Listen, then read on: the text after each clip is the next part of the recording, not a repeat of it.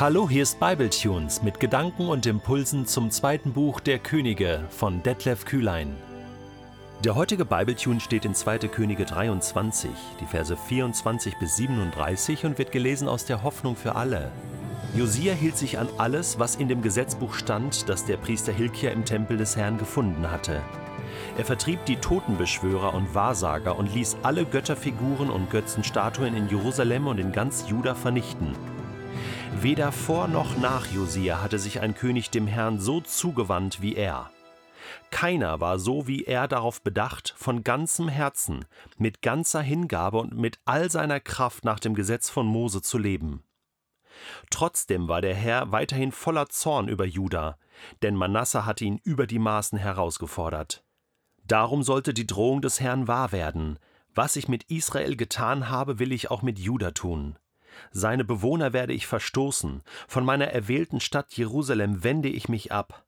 Auch vom Tempel will ich nichts mehr wissen, von dem ich früher gesagt habe, dort will ich für immer wohnen.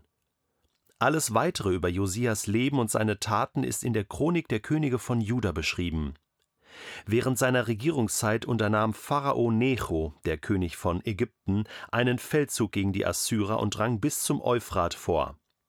Josia versuchte, die Ägypter mit seinen Truppen aufzuhalten. Doch als es bei Megiddo zur Schlacht kam, tötete Necho ihn.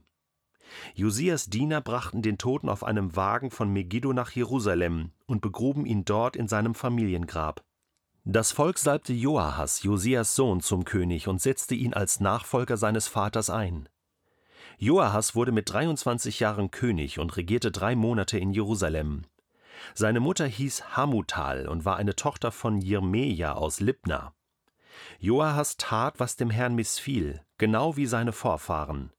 Pharao Necho nahm ihn in Ribla in der Provinz Hamad gefangen und machte so seiner Regierung ein Ende. Das Land Juda musste 70 Zentner Silber und 35 Kilogramm Gold als Tribut zahlen. Anstelle von Joahas setzte der Pharao Eliakim, einen anderen Sohn von Josia, auf den Thron und änderte seinen Namen in Joachim. Joahas aber nahm er als Gefangenen mit nach Ägypten, wo dieser später auch starb. Um die geforderte Menge an Gold und Silber aufbringen zu können, musste Joachim dem Volk eine Sondersteuer auferlegen. Jeder in Juda hatte seinem Besitz entsprechend eine bestimmte Summe für den Pharao abzuliefern. So konnte Joachim den Tribut an Necho bezahlen. Joachim wurde mit 25 Jahren König und regierte elf Jahre in Jerusalem. Seine Mutter hieß Sebuda und war eine Tochter von Pedaja aus Ruma.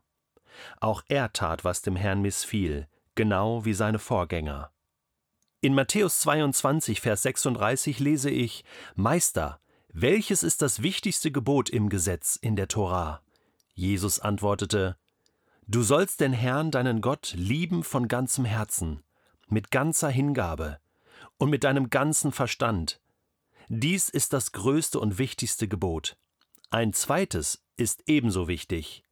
Liebe deine Mitmenschen wie dich selbst. Mit diesen beiden Geboten ist alles gesagt, was das Gesetz und die Propheten fordern. Was Jesus hier zitiert, ist aus dem fünften Buch Mose, Kapitel 6, Vers 5, aus dem berühmten Shema Israel, höre Israel, dein Gott ist ein Gott. Und dann heißt es später in Vers 5, du sollst den Herrn, deinen Gott lieben von ganzem Herzen, mit ganzer Hingabe und mit deinem ganzen Verstand. Das ist das Glaubensbekenntnis in Israel. Und König Josia hatte das gelesen. Er hat das fünfte Buch Mose gelesen. Er hat diese Aufforderung Gottes gelesen. Und dann hat er sich gedacht, okay, das mache ich jetzt. Ich möchte Gott lieben von ganzem Herzen, mit ganzer Hingabe und mit all meiner Kraft. Und hat das einfach getan.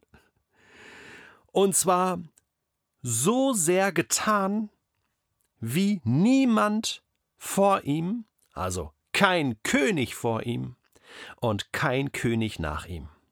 Kein König vor ihm heißt auch David nicht.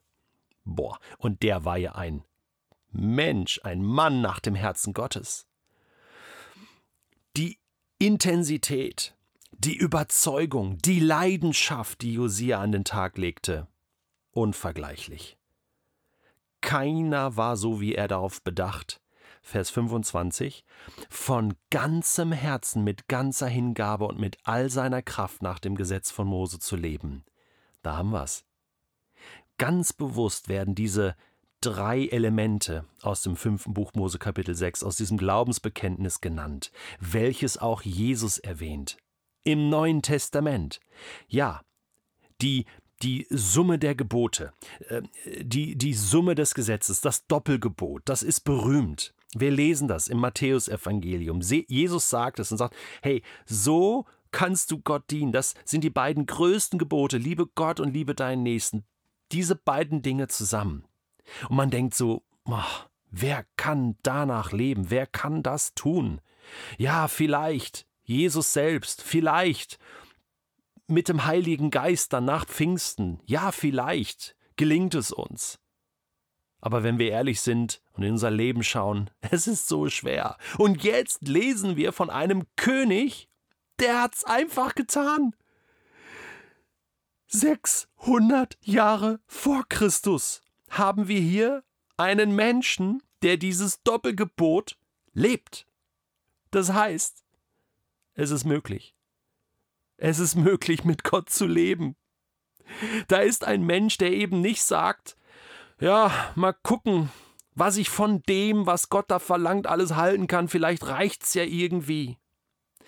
Oder der auch nicht sagt, ja, was kann ich denn, wie viel muss ich denn tun, damit Gott zufrieden ist, sondern der einfach sagt, mach ich. Ich, ich, ich versuche Gott von ganzem Herzen zu lieben. Jeden Tag nehme ich mir das vor. Das ist auch eine schöne Formulierung. Da heißt es, äh, keiner hatte sich dem Herrn so zugewandt wie er. Ja, das ist es. Sich Gott zuwenden, sein Angesicht suchen, ihm mitten ins Gesicht sagen am jeden Morgen, Herr, deine Barmherzigkeit und Gnade ist für mich wieder da. Heute soll ein Tag sein, dir zu ehren. Mein ganzes Herz, meine ganze Hingabe und Kraft gehört dir. Das ist phänomenal. Das ist ein Alleinstellungsmerkmal von König Josia. Das ist das Neue Testament mitten im Alten Testament wieder einmal. Es ist möglich, mit Gott zu leben. Das motiviert mich. Ja, ich bleib dran. Ich gebe nicht auf. Ich wende mich jetzt auch Gott zu. Mach es auch, tu es auch. Gib nicht auf, bleib dran. Warum Josia diesen Fehler macht mit Ägypten? Ich weiß es nicht. Warum mischt er sich in diesen Streit ein? und kommt dabei ums Leben und es ist vorbei mit der, mit der Gottesdienstreform. So schade. Er war noch ziemlich jung und kommt in diesem Krieg zwischen Ägypten und Assur ums Leben. Sein Sohn wird König, der macht alles anders. Der andere Sohn wird König, Joachim, Eliakim. Und es wird jetzt bergab gehen. Aber weißt du was? obwohl Josia wusste, dass Gott nicht umdenken wird in der Sache mit Jerusalem, nicht umdenken wird, hat er sich trotzdem davon nicht beeinflussen lassen, sondern gesagt, Gott, trotzdem, trotzdem folge ich dir nach und tue, was du willst. Die Umstände, die sind mir egal. Alles, was zählt, bist du.